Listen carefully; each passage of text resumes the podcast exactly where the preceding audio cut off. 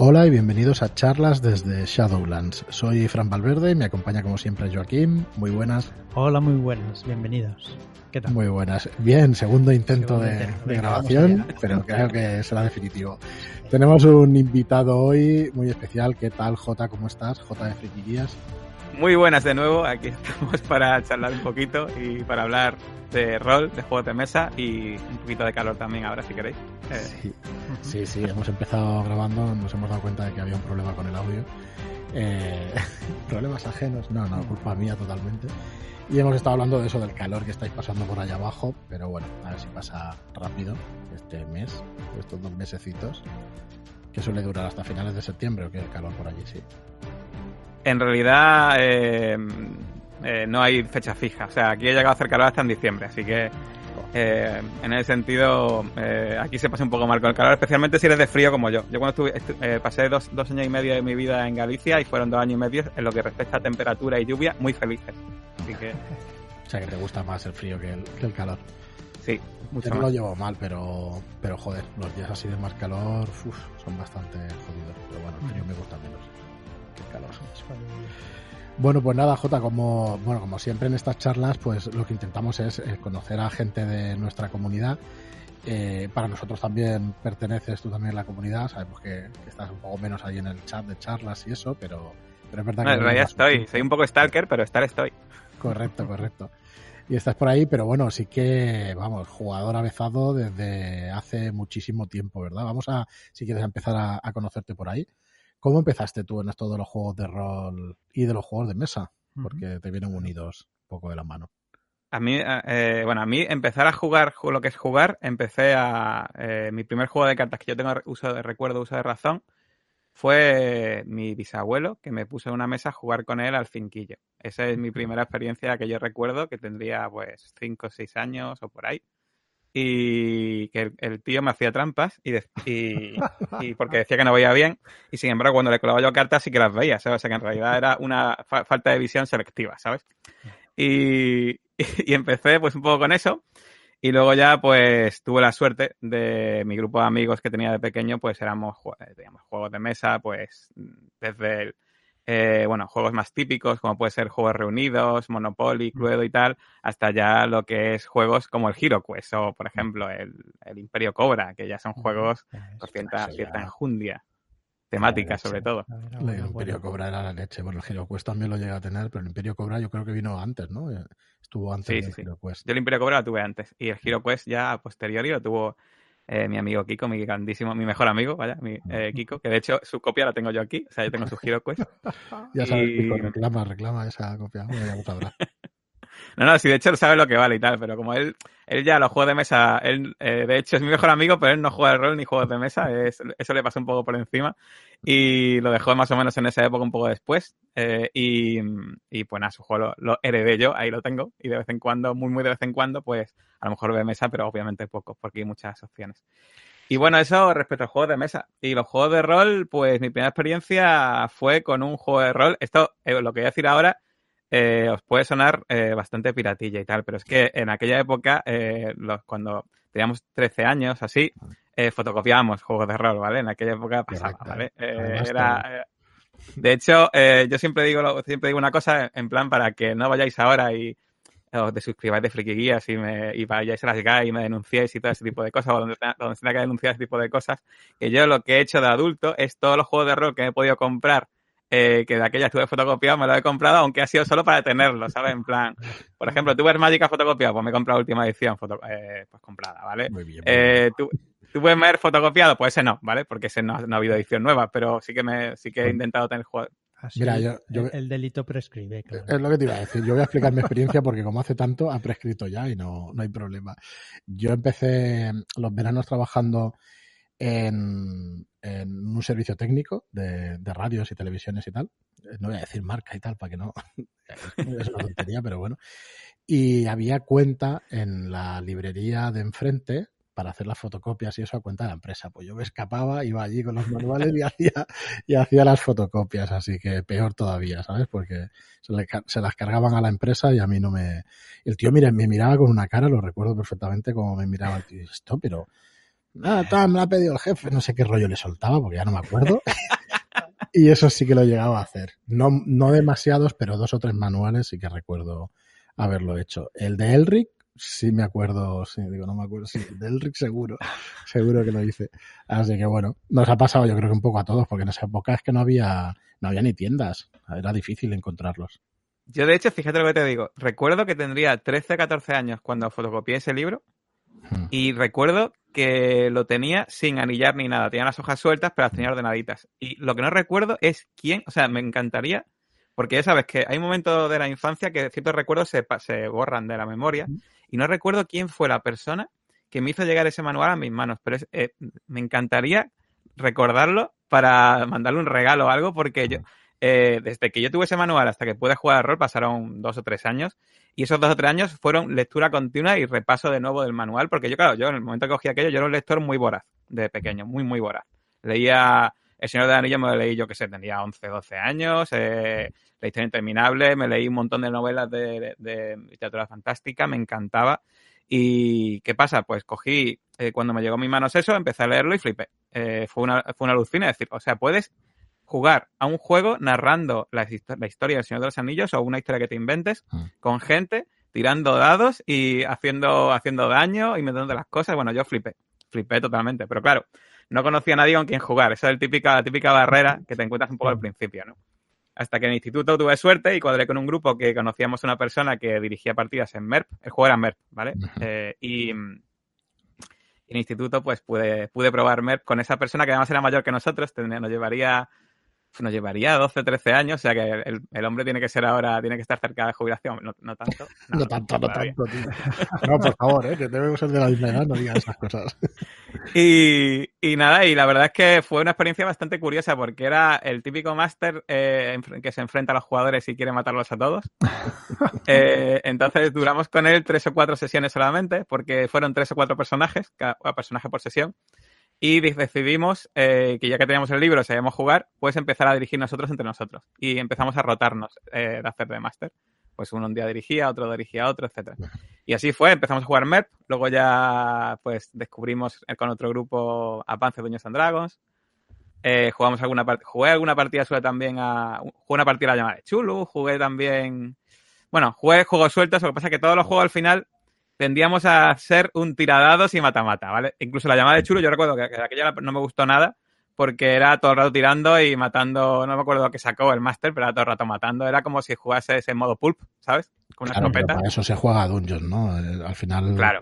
no teníamos. Bueno. Dungeons incluso a Mer también le iba bien eso. Run, eh, Run- eh, RuneQuest no, eh, Rollmaster. Rollmaster también jugábamos Mm. y... Entonces todo eso pues al final le pegaba bastante. Hasta que, eh, bueno, si, si veis que me enrollo mucho me cortáis y eso. No, ¿vale? no, Que aquí. Hasta que probé, hasta que un máster con 18 años eh, me hizo probar, eh, bueno, jugué- me, me dijeron en un grupo, oye, ¿quieres jugar un juego que se llama Vampiro y tal? Uf. Yo dije, bueno, venga. Ah, y además fue la campaña, la, la última, bueno, la campaña, la crónica Giovanni, vaya. Eh, y y me, fui a jugar a eso con ese grupo y fue un cambio para mí total. Un cambio, un cambio en la vida totalmente. Porque, claro, esa partida sí que fue narrativa 100%. En la ambientación yo no tenía ni idea, ni idea del juego. O sea, fue. Eh, Crónica Giovanni, además, es una campaña sin entrar en spoiler, pero que al principio los jugadores se supone los personajes no, no son vampiros siquiera, no saben nada del mundo vampiro. Claro, yo iba sin saber nada, o sea, yo iba perfecto. Y claro, y me fue me descubrí ese mundo poquito a poco, hasta que me mató el personaje el día de mi cumpleaños. Eh, fue. eh, sí, mi primer personaje de vampiro murió el día de mi cumpleaños. Eh, Estás y- dejando los la- no, no, pero ese máster, ese máster es buenísimo. ¿eh? Ese máster eh, era, por lo menos, era buenísimo. Y me hizo enamorarme de vampiro y a partir de ahí empecé a probar, bueno, vampiro sobre todo, pero también otros juegos narrativos. Y empecé a explorar un poco el lado no, no mata-mata de la ficción y eso. Así que bueno, pues ese es mi, ya está ese es mi resumen de mi experiencia inicial de los juegos de mesa, juegos de rol. Eh, perdón, eh, y todo el tema ese. Así que eh, ese es mi resumen. Y tuviste, bueno, no, si iremos saltando para arriba y para abajo en el tiempo, no hay ningún problema. ¿Tuviste ese parón un poco rolero y de juegos y eso, en tema universidad y todo eso? No, siempre has No. seguido jugando. Joder, qué suerte, tío. Qué envidia tengo yo. Eh, es más, fíjate lo que te digo. Cuando, eh, cuando estaba en la universidad, eh, enganché a gente a jugar al rol y me hice un grupo, cogí el, mi, mi universidad y les hice un grupo. Y luego, estando en la universidad a la mitad más o menos, decidí, cogí y decidí irme a vivir a Galicia, porque bueno, fue una movida con una chica y tal. Me fui allí a trabajar y demás. Y estuve dos años y medio en Galicia, medio estudiando, medio trabajando. Y en Galicia lo primero que hice es montar un grupo de rol, ¿vale? es que... Eso Así como- que siempre vale. me- desde entonces siempre era máster yo, desde la universidad siempre me toca mi ser de máster, pero claro, yo me, yo me, prepara- me buscaba gente para dirigirles, vaya. Marlock lo explica, que él el primer día de la universidad lo primero que hizo fue a la habitación, creo que lo explica siempre así, voy a la habitación, me pongo mi camiseta de vampiro y me voy al comedor. Y ahí ya empezaron a venir a mí. Moscones. Sí. Empezaron a venir a mí y ya nos identificamos el primer día. O sea que bueno, parecido. A mí Sí, me bueno, tocó- yo, yo lo que, yo lo que hice en realidad fue coger a yo lo que hacía era coger a gente que no había jugado nunca, Hmm. les, les eh, en conversaciones casuales les explicaba la, la flipada que era el rol, les entraba el gusanillo, lo probaban y ya caían para siempre y, y, y siempre ya desde entonces juegan. Así que yo hacía proselitismo además. Y bueno, pues avanzando un poquito entonces en el tiempo, porque bueno, ya, ya hablaremos de qué más juegos has jugado.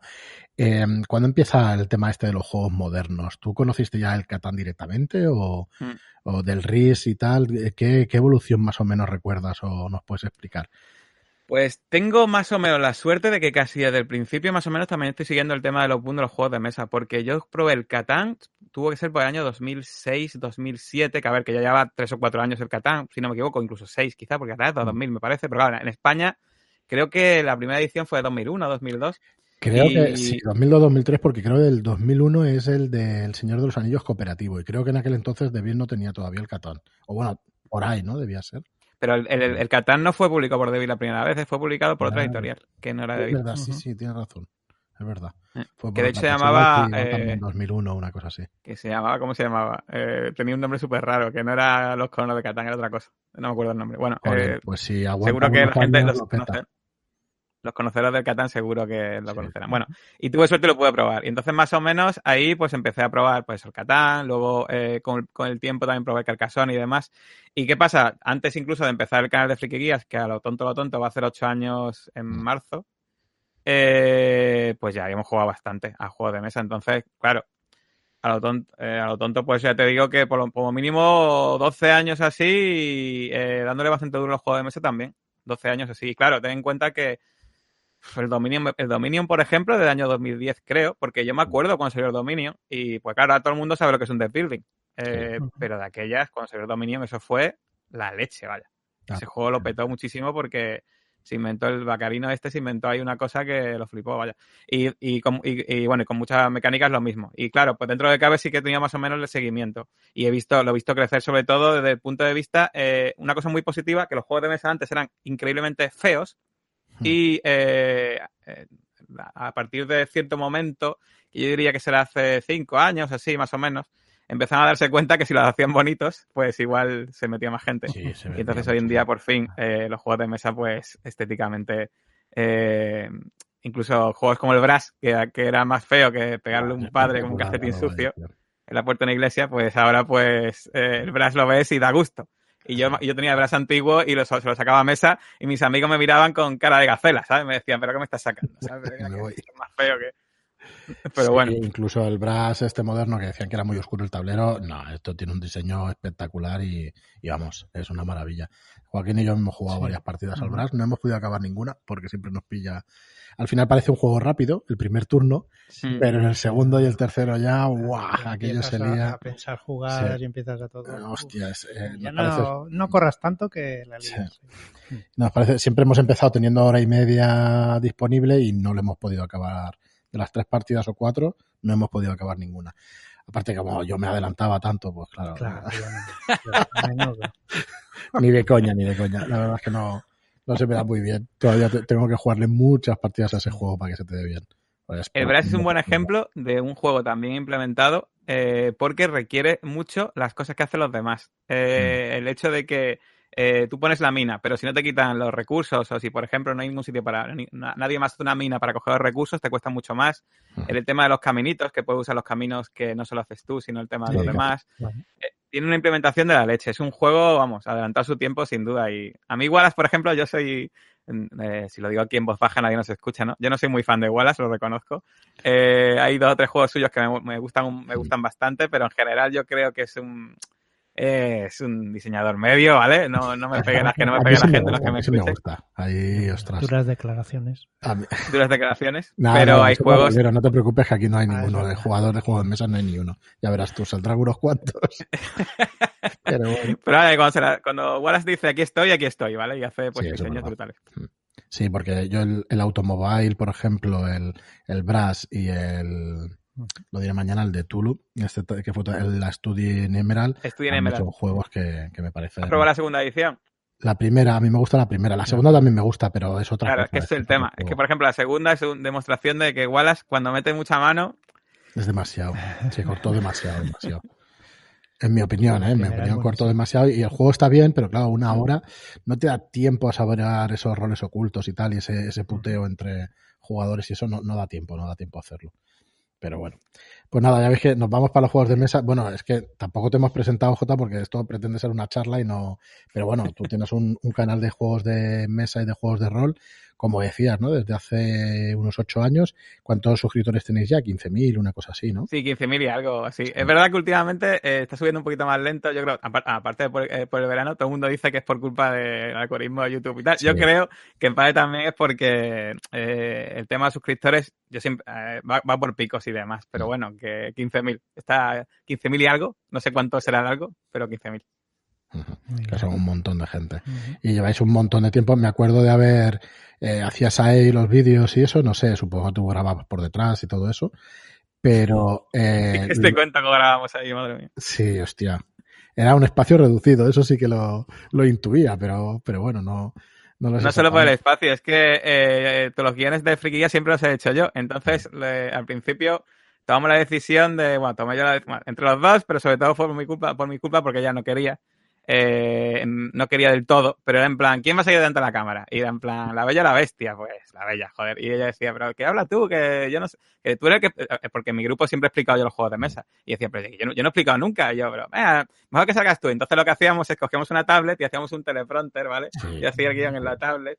Y entonces tú ves los vídeos y se, muchas veces se nota que está no leyendo. se nota mucho, pero algo sí. En el de la Guerra del Anillo, que yo lo aprendí con vosotros, eh, se notó un pelín, pero vamos, me pareció magníficamente explicado. Creo que son tres vídeos que tenéis ahí de 10 minutos cada mm. uno.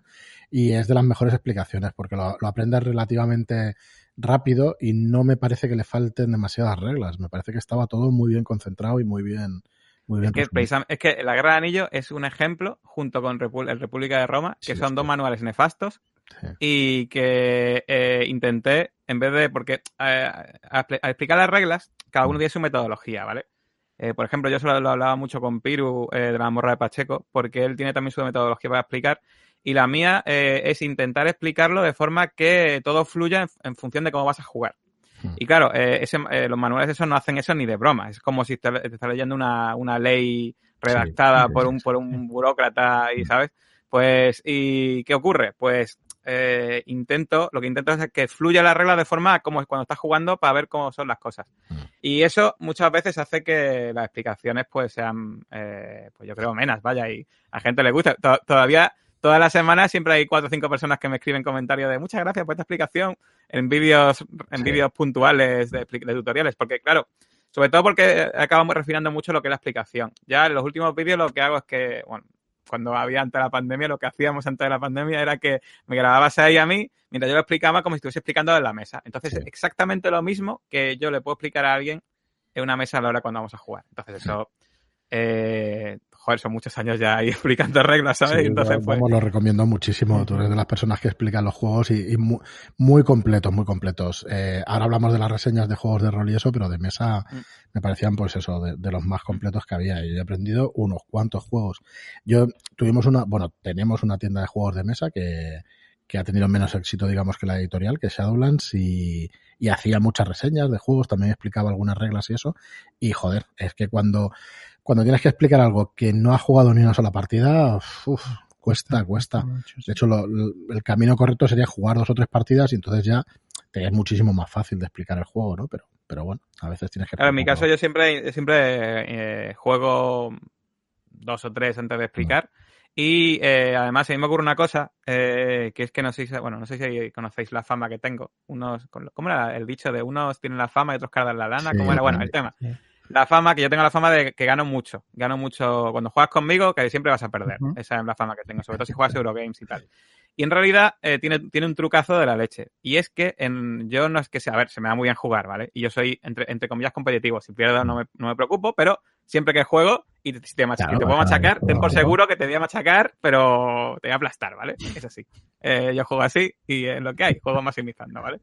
Bueno, pues, ¿qué ocurre? Que yo tengo una, entre comillas, virtud que no sé si es porque he jugado tanto por mi forma de ser, pero cuando me explicas las reglas una sola vez, eh, en ese momento estoy viendo ya la- lo que son las estrategias y yo siempre digo que mi primera partida es la tercera o la cuarta de la, de, de la mayoría. Entonces, claro, como hoy en día, que eso es una cosa que se puede hablar un No debate y uh, abrir un melón de la leche, que salen muchísimos juegos, Mm. es muy raro que juegues más de tres o cuatro veces, o incluso a veces más de una vez o dos, un juego, ¿vale? Sí, sí. Y claro, si tú juegas eh, con una asociación, por ejemplo, el Ludima Aceitana, que tenemos aquí abajo, juegas a lo mejor una vez o dos, claro, siempre que juegas conmigo, si es tu primera vez o tu segunda, estás jugando con alguien que es su tercera vez o la cuarta virtual. Sí. Y lo normal es que le gane. Entonces, siempre está la fama de, ay, que J gana siempre y demás. Pero no es, a ver, no es solo porque se me dé bien, es porque tengo esa, esa suerte o ventaja o no sé. Sí, Pero vaya. Bueno, eso Claro. yo supongo que cuando lees muchas muchas reglas o juegas a muchos juegos ya tienes muchas Sí. mecánicas metidas en la cabeza, con lo cual te es más sencillo aprender regla mm, nuevos juegos. Vamos, creo yo que es por eso. sí, Y además no, me ocurre una gente que, le da- que le- que tiene facilidad también, sí. Y además me ocurre una cosa, que juegos que a lo mejor ahí a, a personas le pasan un poco más desapercibidos, eh, si tienen una mecánica muy original que a mí eh, no la he visto en ningún otro juego o la he visto muy poco o, o me sorprende, pues suelen ser juegos que me molan mucho. Por ejemplo, el otro día probé el Alma Mater, que es un juego de escuela italiana que es muy reciente, que todavía no sale en español, sale en septiembre, pero lo he probado en francés. Eh, que al final ya sabéis, estos juegos son independientes, los Eurogames, Sí. estos juegos sin alma, que son Esther, como dice la gente y tal, que a mí me, me- me encantan. Bueno, pues tiene una mecánica muy original que es que eh, tienes que mm, usar libros para eh, atraer a alumnos, atraer eh, profesores y demás. Eso no es original. Original es que los libros, en función de la reputación que tengan, eh, ese es lo que valen esos libros. Y a la hora de comprarlos, se los puedes comprar a lo que es el suministro normal o se los puedes comprar a otros jugadores que los pongan en su tablero de forma que estén ahí disponibles para que, para que otros jugadores lo compren. Ujú. A la vez- además de comprártelos a ti, te darán a ti el dinero eh, en función de, donde, como tengan las estanterías, van a ganar eh, puntos de victoria. Entonces es súper original esa mecánica de poner en tu tablero tus libros para que los demás, en plan mercadillo, oye, comprame libros que los tengo aquí y tal. Y así te van dando muy original. puntos. Eso es muy, muy original. Pues sí. Y me gustó muchísimo la mecánica. Claro, es un juego que a mí de entrada, eh, pues me gustó mucho por eso. Y lo he probado con gente que le dice, pues a mí la escuela italiana me parece uno de los más flojos y tal que he probado últimamente. Pues a mí, sin embargo, me ha parecido mejor que otros de escuela italiana que he probado más, que he probado últimamente. Yo que sé, por ejemplo, me gustó más que, yo que sé, por decirte Trismegistus, por ejemplo, me gustó más que Trismegistus. eh, Por ponerte un ejemplo de un juego así. Joder, yo no sé, Jota, si es una suerte. Si, eh, si es una desgracia que estés allá abajo o si es una suerte, porque yo todos esos los tengo y vamos, no pararíamos de las 24 horas estaría jugando a, a esas cosas. El alma mater, de hecho, lo, lo tengo sin precintar, macho, y me da una. Tengo unos cuantos sin precintar, me da muchísima rabia. Pues está muy bien ese juego, ¿eh? Sí, sí, sí, no es la primera Eso vez. sí, a partir de tres jugadores, porque si no pierde la gracia. Muy bien, pues eh, bueno, te metes además a, en el canal, además de los juegos de mesa y eso, eh, a reseñar juegos de rol. Correcto. Son las reseñas más largas que hay en la red. Me jugaría algo y no creo que lo pierda. Seguramente, pero porque me enrollo como una persiana hablando siempre y me gusta hablar de todos Vale, los son detalles. De hecho, exhaustivas. de hecho, tengo por aquí, mira, tengo aquí la libreta. O sea, claro, no, eh, en el podcast no lo van a ver. Pero tengo aquí la- una libreta, por ejemplo, esta la tengo ya completa, creo. Sí, esta la tengo ya completa. Eh, es, es la- eh, donde escribo los, Los resúmenes y los guiones. Mm. ¿sí? Entonces me hago esto, esto con colorines y tal, porque yo me lo hago, yo siempre me hago una lectura normal, ¿vale? Luego me hago una lectura anotando, ¿vale? Y después de hacerme la lectura anotando, ya, eh, ya tengo pues el pozo de poder hacer la reseña y ponerme a enrollarme y soltar allí el, el mamotreto en los, eh, en los vídeos, ¿vale? Y entonces, pues, esa es mi metodología y me quedan al final, pues libretas como esta me duran, pues, yo qué sé, pues, un par de meses quizás, o como, como mucho. Sí, sí, a ver, no haga. Si tus reseñas normalmente son una horita para un juego normalito y hora y media, dos horas para algún juego así Mm. grandecito, tranquilamente. Puede ir por Ujú. ahí. O sea que sí, sí, son exhaustivas. Y bueno, ¿y por qué empecé a hacer reseñas de rol? Porque básicamente me apetecía. Eh, estaba un día en plan, oye, me apetece hacer reseñas de rol, ¿por qué? ¿Por qué no las hago? En plan, me acuerdo además que no me acuerdo con quién la hablé y me dijo que, pues tú verás, pero en YouTube no es muy bueno hacer eh, diversificar los canales. Es más, eh, está la experiencia de que incluso en juegos de mesa es mejor centrarte en una sola cosa. Por ejemplo, por ponerte un ejemplo, aparte, voy a poner un ejemplo de canales que además lo hacen muy bien, ¿vale? No estoy diciendo que tenga mucha gente solo porque se centran, pero es que además lo hacen muy bien. Por ejemplo, eh, DA2, jugando en pareja, se empezaron a centrar en juegos de dos jugadores. Pues eh, Nani y Pep lo hacen de maravilla y encima eh, cogieron un nicho de dos jugadores. Entonces, eso eh, tiene más éxito que hacer muchos vídeos porque en realidad eh, la gente que te ve pues tiende a dispersarse, ¿vale? Y a lo mejor pues como si sube a lo mejor, yo, a mí me pasa que subo, puedo subir muchos vídeos seguidos de rol, por ejemplo, y a lo mejor a alguien que le gusta ver euros, pues dice, pues ya no miro más vídeos de aquí o, le da más pereza mirarlo. Eh, por ejemplo, yo que sé, Discípulo de Armitage eh, se centra en hacer vídeos de miniaturas, de juegos de miniaturas. Y ellos, por ejemplo, de hecho, tienen un lema que es no sin miniaturas, no sin plástico, así, ¿vale? Pues ellos son así y pues nada, les va de maravilla, lo hacen muy bien también, Discípulo de Armitage. Y, es, y al final diversificarse es malo en YouTube. Pero eh, en mi caso yo lo hago porque es que me gusta mucho el rol. Y al final es que eh, yo reconozco que mm, hago vídeos para, eh, para que luego yo los pueda disfrutar con el paso del tiempo. es así. Eh, yo he llegado a estar, lo digo, suena un poco cachondeo y de hecho yo me, he llegado a llevar alguna mirada rara, ¿vale? Pero yo he estado en el gimnasio hace, cuando iba al gimnasio hace dos, antes de la pandemia y antes de la lesión y demás, en la lícica corriendo con un vídeo mío puesto. Eh, viendo un vídeo mío de rol antiguo que tenía muchas ganas de verlo, me pongo un vídeo mío y claro, el que está corriendo al lado me está viendo correr viéndome a mí mismo en la pantalla, ¿sabes? Entonces, claro, eh, el tío eh, tiene que estar flipando. Pero bueno, es que yo me, me, gusta ver mucho mis vídeos antiguos porque, claro, es que son lo bueno que tiene mi canal es que como solo hablo de cosas realmente que me gustan, pues al final, eh, pues al final, salvo casos excepcionales a lo mejor de cosas que luego al final, como por ejemplo la famosa reseña de Haggis, que ahora lo, lo repudio, ¿vale? Pero salvo casos excepcionales. Eso no me acuerdo, tío. Tengo un, un juego que se llama Haggis, que es de cartas, que es un juego de bazas que a la gente le flipa, hmm. pero que a mí ya me ha así asado y después con el paso del tiempo, ya es que, de hecho, no, es uno de los juegos que me hizo la de jugar y me, te costaría convencerme, que a lo mejor jugaría, pero te costaría.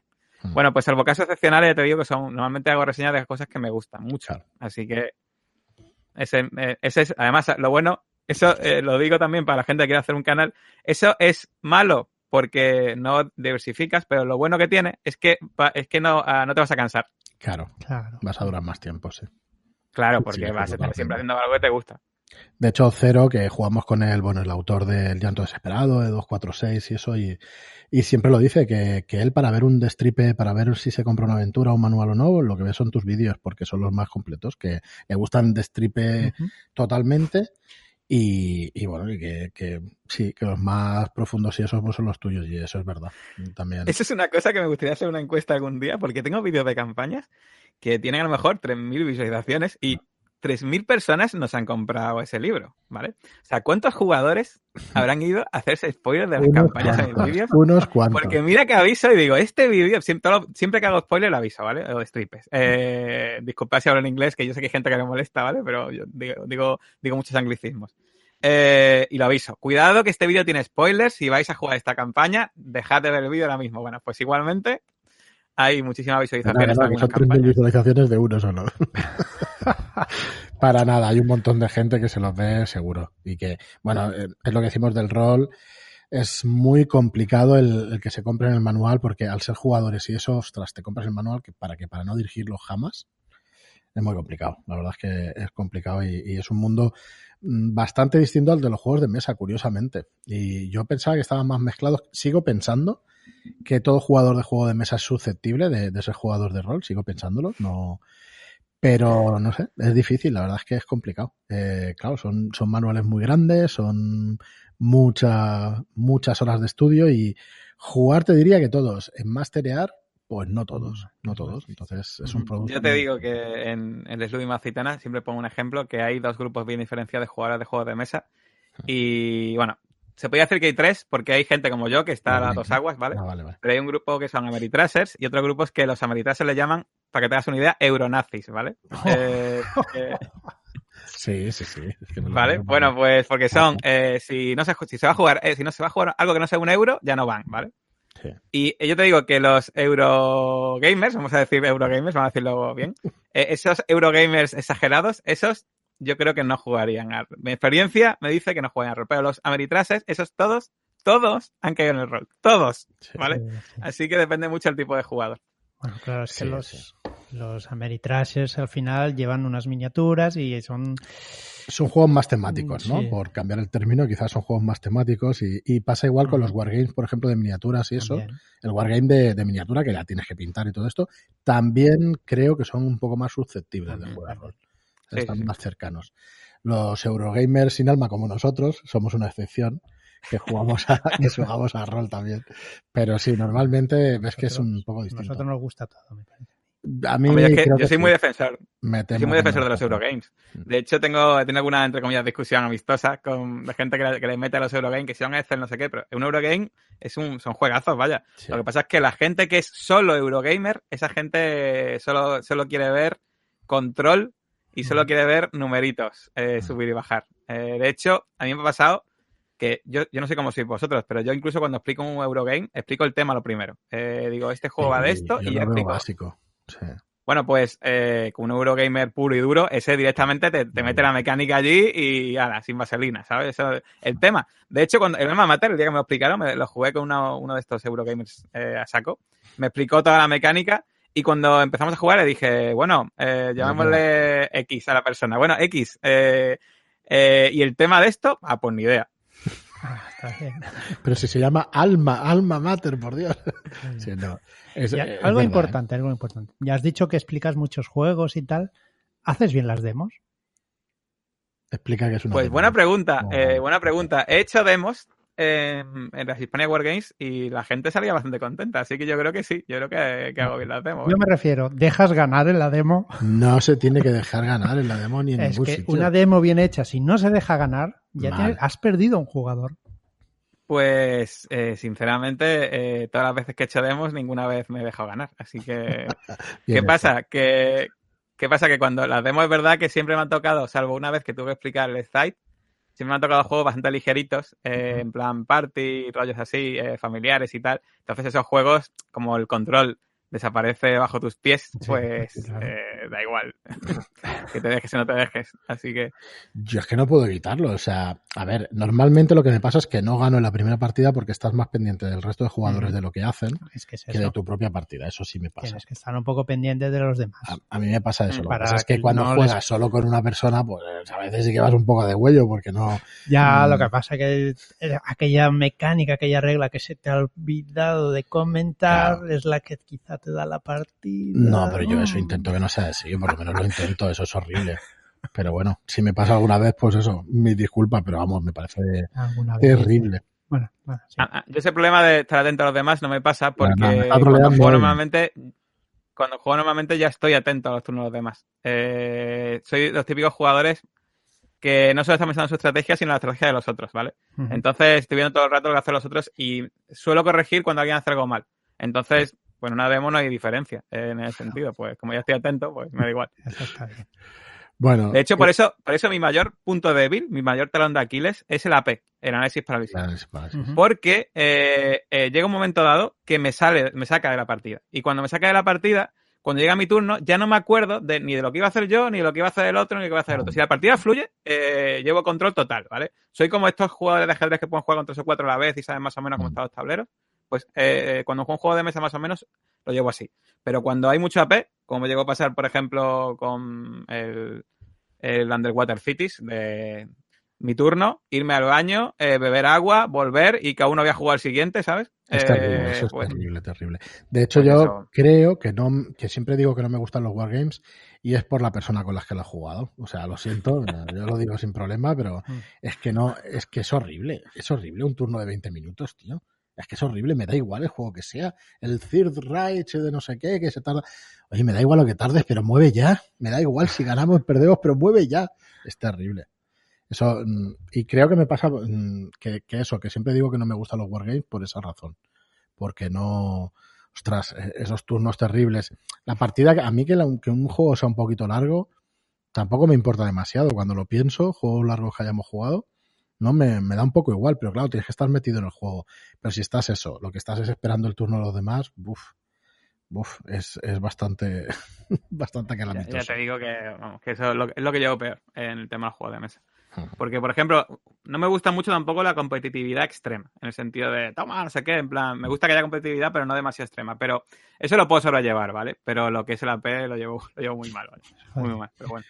Bueno, volviendo un poco al rol, ahora ya que hemos calentado, que llevamos un ratito ya, eh, hay un vídeo por ahí que, que hiciste hace igual un año, un año y medio o algo así, ya algo de tiempo, ya hace algo de tiempo, donde estuviste contando todas las campañas que, que quieres jugar y que muchas de ellas no vas a poder jugar jamás. ¿Todavía está? ¿No lo has quitado? No lo he quitado, no. De hecho, claro, es un vídeo que está totalmente desactualizado y porque se han Sí. sumado más campañas, por supuesto. Eh, pero ¿eh? porque claro, no solo no ha bajado, sino que ha subido. Eh, es como es el problema además es que viéndolo con perspectiva es aún más deprimente, aún más eh, porque en realidad conforme pasa el tiempo te das cuenta de que no solo no va no, no va a bajar, sino que va a subir ese contador. Y bueno, ¿de qué va el vídeo? Pues básicamente va el vídeo de que yo tengo, a ver, yo soy una hormiga rolera, ¿vale? ¿Qué es una hormiga rolera? Una hormiga es el típico que guarda en su eh, almacén comida para el invierno como la hormiga, pues yo guardo eh, juegos de rol y campañas para mi invierno eh, Sí. vital, por decirlo así, ¿vale? Entonces, ¿qué pasa? Un día me puse a ver el armario que tengo ahí, el, el cajón, porque tengo un cajón. En realidad, el rol lo tengo dividido en varios sitios, como los juegos de mesa, porque el cuarto no es muy grande. Porque pero tengo Mm. una estantería por ahí de juegos de, de rol, otra estantería por ahí de juegos de mesa, otra por allí de rol, otra por allí de juegos de mesa, etcétera. De hecho, bueno, por ahí se ve. Ahí tengo un poco de rol, juego de mesa. Y luego tengo un, un armario que tiene dos estanterías y lo tengo como doble, con juegos de rol ahí. Y luego ya llegó un punto que tengo juegos de rol también por ahí en otros sitios, en alguna caja por ahí, bueno, de todo. Tengo muchos sitios. Y cada un día, reorganizando los juegos de rol, me di cuenta que empecé a echar cuenta, digo, "Jo, esta campaña tengo muchas ganas de jugarla y a saber cuándo la puedo jugar, y esta, y esta, y esta. Y claro, dije, y, empe- y empecé a sumar, a, a darle vueltas a la cabeza. ¿Cuánto tiempo tardo yo en jugar una campaña? Pues claro, de aquella estaba jugando eh, Kingmaker, forjador de reyes Sí. de Pathfinder. Y claro, esa campaña, Larguísima. verdad que tardamos más de la cuenta, porque ya nos, nos llevó, nos queda el final solo, porque se tuvo que ir uno a jugar a Madrid, pero eh, a vivir. Pero nos queda solo el final y, y estuvimos dos años y medio, una cosa así, jugando casi todos los fines de semana. ¿eh? Sí, yo he visto alguna lista de reproducción de 50, de 50 Sí, ese- pero esa es la otra que estamos jugando ahora que estamos ya acabando. Bueno, acabando. La Vamos por el vídeo ¿no? De la señora de 76. Vamos por el vídeo 76 y yo, pero ya, estamos acabando. Yo creo que faltarán 8 o 9 vídeos como mucho. Le he hecho yo. Bueno, el tema, que, que eso, pues dos, dos años y medio de partida. Entonces, ¿qué pasa? Yo dije, eh, a ver, tengo aquí campañas, las llegaré a jugar. Y entonces empecé a sumar el tiempo que tardo de media en jugar una campaña y empecé a ver las campañas que tenía apuntando, las campañas que quería jugar y demás, y llegué a la conclusión eso de que ni viviendo dos vidas llegaría a jugar todas las campañas que, que quería jugar. El Entonces, vídeo ¿qué es dije? Joder. tío. Claro, dije, quiero compartir esta depresión con, mis- con la gente que me ve. Sí. Entonces me hice la lista eh, y a ver el vídeo. El vídeo básicamente eh, comento todas las campañas que había leído, excepto con... Había dos excepciones. Una era eh, una, una campaña fantástica y fabulosa eh, que ojalá alguna editorial algún día publique, que es Drácula Dossier. Mm. Eh, y, eh, y otra era, que esa no me la he leído, pero sí que la he ojeado por encima. Y otra era, ¿cuál era la otra? La otra era... mm, no recuerdo. vampiro? No me acuerdo yo ¿Cómo? tampoco. No era de vampiro. No era de vampiro, no. Creo que era. Creo que era una de la aventura, aventuras de la Tierra Media, creo. La de aventuras de la Tierra Media, que. Bueno, el tema, menos esas dos. Eh, todas las demás me las había leído ya. O al menos ojeada muy. Sí. eh, muy no profundamente, no, no, no en diagonal, sino medio profundamente. Y claro, empecé a echar cuentas y lo apunté todo y hice el vídeo. Y salió eso, que. Aunque. La conclusión era que aunque yo fuese ahora mismo millonario, ¿vale? Me vuelvo millonario. O sea, so- pues no tengo que trabajar. Y mi trabajo es dirigir rol, ¿vale? Dirijo rol ocho horas al día. Le pago a un grupo de juego para que juegue conmigo. O sea, yo soy millonario, yo te pago un sueldo para que juegues conmigo, ¿vale? Bueno, pues ni aun haciendo eso, eh, No da ten- tiempo. viendo, teniendo una esperanza de vida más alta de lo normal, llegaría a poder jugar todas las campañas que tenía en ese momento ya apuntadas ahí. ni aun haciendo eso. Entonces, claro, ahí fue cuando... Cálculo. Bueno, la verdad es que al final al final te tienes que hacer la idea por narices. Puedes pillar la depresión mm. que sea y tal, pero al final te tienes que... Y bueno, al final el resumen es que hay que elegir y bueno, y ver lo que se juega y lo que no, aunque nos duela muchísimo. Pero bueno, es, muy curioso. Y aparte, y aparte, una cosa que yo creo que también hay que hacer, que algo que yo mm, soy el primero que debería aplicarme el parche, es también no solo dirigir, sino también jugar. Eh, porque si tienes solo, si diriges solo como me pasa a mí, casi todo el tiempo, eh, obviamente menos tiempo vas a tener para jugar todo eso. ¿Cuál es el problema? Que claro, que todas esas campañas, menos las dos que te he comentado ya me las he leído, entonces pues no las puedo jugar. Claro, eh, a ver que puedes jugar. Es un problema también. Claro, aventuras propias, ¿no? De, gente que, que, bueno, que pueda en algún momento dirigirte a algo que no sea comercial, digamos, que sean de sus propias cosechas. Sí, claro, porque eso es otro problema también que tiene el canal. Porque, por ejemplo, casi todas las campañas que salen hoy en día pueden llegar a pasar por mis manos, en, español me refiero, ¿vale? Eh, entonces, claro, eh, eh, digo casi todas, pero son casi todas, sí. Y claro, yo me las leo y me las leo de esta forma, o sea, con libreto, apuntando las cositas, ¿vale? No es, no es una lectura de, no, no, me las leo, me las leo luego apuntando todos los detalles. Luego, ¿no? Sí, claro. Como para no acordarme, eso es, vamos. Así que esa no la puedo jugar ni de broma. Así que eso es otro problema. Pero bueno, que... nada, nada, nada. No ahondemos más. No ahondemos más. Nosotros hemos jugado alguna partida, alguna aventura que habíamos leído antes y bueno, la, puedes hacerla, pero... Sí, pero la campaña... No es nada con ese tipo de notas. Es algún shadow shot y eso, que por, por, rellenar el grupo de juego y eso dice, va, pues me meto y ya está ojo, ojo, yo tengo curiosidad, yo tengo curiosidad de algún día jugar una campaña que yo me la sepa muy bien y jugarla eh, haciendo el tonto. A ver qué tal se eh, qué tal es. Yo creo, que, yo creo que podría. ¿eh? No, yo, creo que se puede uno llegar a meter. Por lo menos las partidas que he jugado, no he jugado muchas, pero una o dos. Y te puedes llegar a meter. No estás ahí intentando romper la partida o sabiendo lo que tal para, para nada, para nada. Tú juegas y juegas de alguna manera más tranquilo, ¿no? Porque sabes, sabes lo que va a pasar y eso, pero vamos, y el disfrute es parecido, ¿eh? No diría que cambia tantísimo como la gente se piensa, que te estropea la mm, sorpresa y tal. Sí, claro, te estropea la sorpresa, pero sigues disfrutando el hablar con los amigos, ¿no? El, pasar ese rato, el, mm. interpretar, todo eso. Sí, igual hay que tomárselo como cuando ves una película que te gusta dos o tres veces y ya sabes lo que va a pasar. Pero en, lugar de en lugar de verla por primera vez, que es la sorpresa, pues ya tienes ahí la sorpresa de la bueno.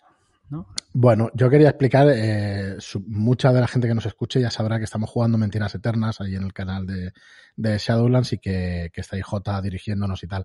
Eh, ¿Qué tal? ¿Te lo pasas bien con eso? Que normalmente no lo pregunto mucho. Yo es una cosa, a mí me pasa una cosa que yo soy plenamente consciente de que muchas veces os tendría que cortar, pero es que me lo estoy pasando tan bien viendo rolear que no quiero. O sea, es que cuando estoy viendo que estoy haciendo una escena, y de hecho han salido, gracias a dejar de rolear, muchas veces han salido escenas y situaciones que yo sé si cierta que la vamos a recordar toda la vida. Porque ha habido escenas y cosas que quien esté siguiendo la campaña lo sabrá también, vaya, que ciertas situaciones con ciertos personajes y cosas que han pasado, sin entrar tampoco en spoiler ni nada, que son realmente míticas. Y me lo pasó genial. De hecho, es un grupazo de la leche, vaya, eh, el, grupo de Mentiras. Bueno, a ver, es gracias a alguno de los jugadores, ni mucho menos me pondré yo, porque lo de Eugenia es espectacular. Lo de, lo de Eugenia, como las cosas que hace, cómo se mete y tal, y, y luego te dices, no, si no me he dado cuenta, pero ¿qué dices? Si lo has hecho directamente, directamente, y es, bueno, es graciosísimo. Hubo una sesión que nos reímos una barbaridad, que yo de la trompeta fue, fue también histórico de cine. David se reía, que vamos, que no. Y la verdad es que es lo que dices tú, hay escenas ahí para recordar. Claro, imagino que pasan todas las campañas, ¿no? Que hay momentos y eso que recuerdas toda la vida, porque es que al final son situaciones que, que con las ocurrencias. Sí, pero y los propios dados, ¿sabes? Que te cambian. Claro, momentos como el otro día, eh, eh, precisamente a raíz de esto, que hubo un momento de la partida que te juro que tuve que mutear el micro, reírme a carcajada para, la, eh, para, la, izquierda y pensar en algo súper malo para intentar poder hablar sin reírme. Y fue muy, muy difícil, fue muy difícil y luego no te infravalores tú. tú. Todas las escenas, como por ejemplo lo que pasó con el asalto a la casa aquella, por ejemplo, que te fuiste al baño y en plan fuiste a la y luego entraste. Es que todos habéis tenido momentos en esa campaña que, y además momentos totalmente creados por vosotros. Es que es, es lo bueno, es lo, mágico que tiene el rol. Y es que este grupo es buenísimo, es que buenísimo. Y me lo estoy pasando genial. Así pues que, anima mucho, anima mucho que con Master como tú lo digas, porque vamos, tienes muchos tiros pegados y, y, anima un montón. Y la verdad es que la campaña vale muchísimo la pena. Mentiras Eternas es un campañón, pero, pero importante, que cuando salió la oportunidad digo, ostras, pues yo la verdad es que encantado de estar jugando ahí, mm. eh, que llevaremos la mitad más o menos, ¿no? Un poquito más de la mitad quizá. Mm, sí, yo diría que ligeramente más de la mitad. ligeramente más de la mitad, sí. Estamos, creo que el otro día subí el episodio 25. Ahora tenemos una especie de parón veraniego porque es complicado. Y eso que no ha habido casi vacaciones, pero bueno, dos semanas unas personas, otra semana otra. Esta semana tenemos el tema de trabajo también a esas horas, o sea que bueno, está complicado, pero bueno, volveremos ahí. Creo que ya tenemos dos fechas, ¿no? El 25 y el, y el día 1 de septiembre, que volvemos a, enganchar la, campaña. Me sorprendió un montón Caleb con lo del poder mental ese, ¿eh? Me dejó. ¿Cómo lo tenía? Caleb, por ejemplo, es que yo me acuerdo, por ejemplo, de Caleb, con la escena que de repente le dio por disfrazarse en la fiesta esta con el, con el camello y. el, caballo fue un caballo, ¿no? Un caballo, fue caballo. Madre mía, es que eh, es que ya te digo que es una campaña, yo, recomiendo a todo el mundo que la vea, vaya, la escuche, es que de verdad que se la va a pasar genial, vaya. No, no, por mí, sino por los jugadores. se coge un caballo y nos vamos a una fiesta en Hollywood de Clark Gable y tal, que había por ahí una fiesta de cine de... Y llega sí, que se lo montó también Eugenia eso. hostia, buenísimo. disfrazado, de, disfrazado de jeque árabe y empezó allí a, hacer, a darse el pisto en la fiesta como jeque árabe y bueno, es que eso fue buenísimo, vaya. Sí, sí, buenísimo. Sí, buenísimo. Bueno, es lo que tiene, es lo que estabas diciendo tú, que es lo que tiene el rol, que es que hay situaciones que vamos, que son, mm. pero una auténtica maravilla, pero donde las haya. Y esta campaña, concretamente, eh, para mí es de las mejores que he leído de la llamada. Hmm. Y respecto, y concretamente del juego del rastro, eh, pues eh, me, leí ya revelación, la revelación final, que todo el mundo dice hmm. que es una campaña que, que para, pero para mí es ligeramente mejor Mentiras Eternas. Revelación final está bien, pero Mentiras Eternas me gusta más. Es una campaña que a mí está muy bien. Ya, que de hecho tengo muchas ganas de, a ver si puede ser, aunque sea grabado o no grabado, hacer un vídeo final comentando la campaña entera con vosotros para ver qué os ha parecido. Y, sí, tanto y tanto, ya lo haremos. Las cosas que tiene y bueno, es que es un. ya, lo haremos, Y cosas que, que tú pensabas de las, de las cosas que nos has hecho y tal, que claro que ahora igual no se pueden explicar muchas, pero pero molaría también preguntarte algunas cosas de la campaña y tal, de algunas sesiones y eso. Bueno, J, eh, para ir terminando, ¿qué juegos o qué campañas, ya sabemos que las jugarías todas, pero cuáles son las que te hacen más ilusión o tienes más ganas de jugar? En juegos si quieres y luego en campañas, o, vas mezclándola como tú quieras. Vale, pues no voy a decir, no voy a ponerlos ahí, no voy a decir otra colaboración ni nada, no voy a hacer, no voy a ser malo. Eh, voy a decir, ahora mismo, mira, lo que tengo muchas ganas, muchas, muchas, muchas ganas, es de seguir si puede ser, con el mismo grupo si puede ser, probando, haciendo senda aventura de Pathfinder, ¿vale? Me gustaría, mi grupo habitual de vez en cuando seguir jugando Pathfinder hasta que sea un jubileta o algo así. Eh, luego, eh, campañas que ahora mismo tengo muchas ganas, que de hecho, ya te dije, eh, sacar el látigo y darle a Álvaro, pero tengo ganas de tener entera Crónica de Squirkill para jugarla entera. Eh, por eso lo malo es eso, que, el pobre Álvaro pues tiene que, tiene que darle. Está ahora, de hecho está ahora escribiendo, la está testeando con, con Eugenia precisamente, con el grupo de chicas, tiene cuatro chicas testeando la campaña y está con la tercera sesión, me parece, de, del segundo volumen. O sea que para finales, para noviembre yo creo la tiene escrita, o sea que para el año que viene sale A mí, a mí una cosa de, crónicas, y perdón por la interrupción, pero es una cosa de crónicas que me flipó mucho y era que yo me acuerdo que, bueno, que la hablamos y tal, y yo, eh, esa, me la compré, ¿vale? Y me acuerdo que antes de que, antes de comprármela, me acuerdo que hablé contigo y me pasaste eh, una cosilla para que la viese y tal, ¿no? Y, está, y un vistazo y estuve viendo y dije, joder, y me estaba flipando mucho y me estaba gustando, me estaba gustando muchísimo la campaña y dije, joder, esto es la hostia. Y de repente, justo subió, subió un vídeo, eh, justo la Morre Pacheco, justo, justo subió un vídeo y dijo eh, que era para él la mejor campaña que había jugado en su vida. Y claro, eh, fue como en plan, joder, eh, porque yo justo me fío mucho también en el tema de rol. Y es una cosa que, claro, estoy viendo esto que me está flipando y dice justo esto, pues ya hizo, hizo todo clic. y, es, y es ahora mismo, yo creo que de las campañas que tengo ahí preparadas, la, que, la que más ganas tengo que se acabe, de las que, de las que tengo ahí sin acabar, para jugarlas. Y luego, ahora mismo, eh, estoy montando algo mm, eh, porque me dio muy fuerte por eh, Mutant Year Zero. y, y, la verdad es que tenía también muchas ganas de. Pues de hecho, lo, de Mentiras Eternas, lo, que tengo ganas de jugarla. Esta, es que ahora mismo yo creo. Es que, ¿sabes qué pasa? Mentiras Eternas, lo bueno que tengo yo. A mí me pasa mucho Y esto es malo para lo que hemos hablado antes, ¿vale? Me gusta mucho jugar una campaña con grupos distintos para ver las cosas que hacen distintas, ¿vale? Hmm. Sobre todo si la campaña es muy buena, ¿vale? Y la campaña de mentiras eternas es muy buena, es que es muy buena. ¿Y ¿Qué pasa? Que he tenido la suerte de en mesa, lo empecé con un grupo, pero lo dejaron y tal por un jugador que se fue. Luego, luego antes de la pandemia, lo empecé con un grupo. Y ahora he tenido la suerte de Mentira Eterna de empezarla con vosotros y eh, medio empezarla con otro grupo y tal. Y eh, lo que tengo ganas de ju- seguir jugándola con vosotros. Es que vuestro grupo me está, me está flipando tanto y tengo ganas de que Wow. acabe y ver cómo la acabáis. Ver- Tengo hostia, ganas. Es que yo, el grupo, no sé, pero los personajes, tío, empiezan a estar muy al límite. Y mira que vas recuperando cordura y tal, pero claro, bueno, al revés, la cordura va bajando, pero la estabilidad mental más o menos la vas recuperando y tal, entre sesiones y eso.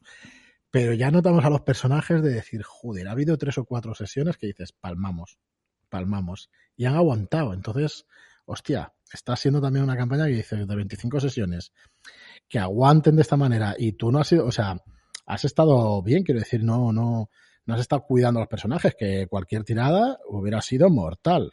Con- Dispara a con- bocajarro, hay que hacerlo, pues se hace. Eh, es Sí. así, ya lo, Sí, ya lo- ya lo sabes tú mismo, vaya. Si hay que hacer un disparo a bocajarro, se hace un disparo a bocajarro, es así.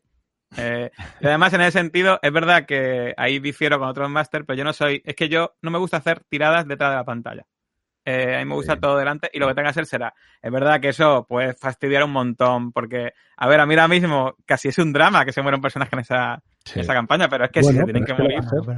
Es que cuando se muera, porque yo no tengo ninguna duda de cuál va a ser el primero, no lo sé, pero cuando sea el primero, hostia, esa partida va a ser va a ser jodida, va a ser jodida, pero bueno, es una de las grandezas también de- del rol, creo. ¿eh? Me acuerdo de hablando con David, acabamos una campaña también hace poco, y yo le pedí en un momento que durara alguna sesión más, pues un arco más, ¿no? Tres, tres aventurillas más, o tres partidas más, o seis. Y, y recuerdo que, no- ya no recuerdo si él me dijo que no, pero luego pensándolo digo, es que tiene razón, es que las cosas tienen que tener un principio y un final, y ya está. No tiene sentido alargar artificialmente. Luego la recuerdas con más cariño y ya está. No tienes que estar, ¿sabes? Pues eso, alargando artificialmente. Y esto es un poco lo mismo. Yo creo que sabiendo que existe ese riesgo, hostia, ya no es que te pienses más las cosas que vas a hacer, porque, porque Josephine no se va a pensar más las cosas que va a hacer, pero las va a hacer y punto. Pero es que van a tener mucha más gracia, pero mucha más gracia. O sea que, sí, sí, muy, muy guay. No, no sé a qué venía, que hemos vuelto allá a Mentiras Eternas. Sí, el tema de, el tema de las campañas que te ganas de jugar y tal. Sí, Y luego así, quitando, quitando eso ahora mismo, eh, es que yo creo, eh, ahora mismo ya te digo, la que más ganas tengo eh, es, parece, parece- es así, es Crónica de Squeak. A ver si acaba ya Álvaro, le dices así, le das el latigazo y... Porque ahora mismo, fíjate, de Dungeons and Dragons, eh, me apetece, me apetecía jugar alguna, sí, ¿por qué no? Pero no tengo ninguna así ahora mismo en el... De, de quinta edición, por ejemplo, no tengo ninguna así. Hombre, a ver, si de repente llega, llega Wizard y me toca la patata sacando alguna campaña de, de Everron o de Dragonlance que mole Claro. mucho y tal, pues a lo mejor cambia mi percepción. Lo que pasa es que los tíos nada más que sean cosas de reinos olvidados, ¿sabes? Y cosas así, pero... Sí, es verdad. Yo supongo que ellos Pero- tienen los números y saben perfectamente lo que hacen, pero sí que estaría bien algo de Dragonlance así puesto en quinta y eso, estaría guay. Y una campaña de Everron en condiciones, por Dios, ¿qué, qué, qué le hacen a mi Everron? Mi Everron, eh, que no, no, no le sacan ahí. Que bueno, ahora bueno, eh, no voy a, que si me pongo a hablar ya de cosas que, hagan- que, han- que están diciendo rumores y tal, también me pierdo por ahí, así que nada. Que nada, que en principio esas son lo que tengo, que si no me Sí, sí, enrollo lo que tienes ahí pendiente. Tenéis que cortar, ¿eh? Que si no me pongo a No, hablar sí, y- joder, para nosotros es un placer estar aquí charlando y eso, y, y con lo que sabes, pues joder, pues eso, pues un placer para, para nosotros enorme. Bueno, pues nada, si quieres, pero sí que es verdad que llevamos cincuenta y tantos minutos y que vamos a empezar a, a dejarlo. Yo eh, recomiendo a todo el mundo que visite tu canal, J, Ujú. que, que os vea y que, que os dé el apoyo y eso, porque realmente está, está cuidado lo que dices tú de leerte las campañas, vamos, en profundidad.